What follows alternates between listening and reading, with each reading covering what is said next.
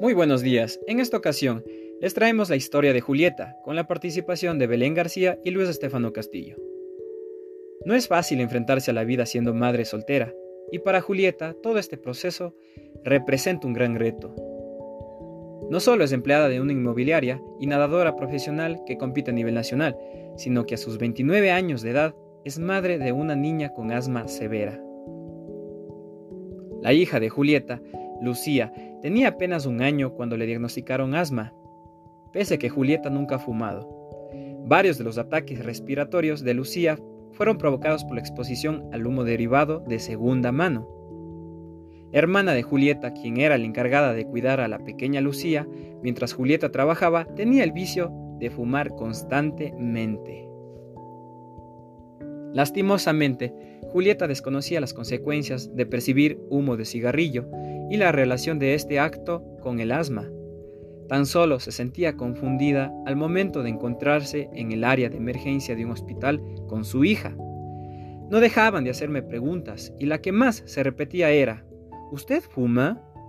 Rotundamente mi respuesta era no. Fue en ese preciso momento cuando analicé la situación y supuse que todo esto se debe al humo del cigarrillo que consumía mi hermana. A raíz de todo esto, la vida de mi hija Lucía cambió totalmente. Dependía de los remedios los cuales debía tomar a diario. Apenas se presentan los síntomas del asma, se debe tener listo un broncodilatador, el cual se debe utilizar durante 24 horas y 48 horas.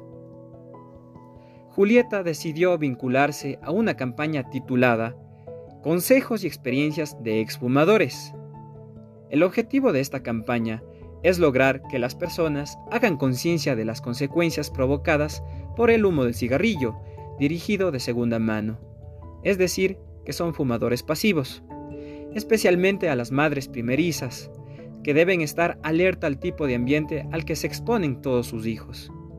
Es mejor prevenir que lamentar, por esto no permitamos que una persona fume cerca de nuestros hijos debido a que este humo afecta más a las, más a las personas que lo perciben que al mismo consumidor.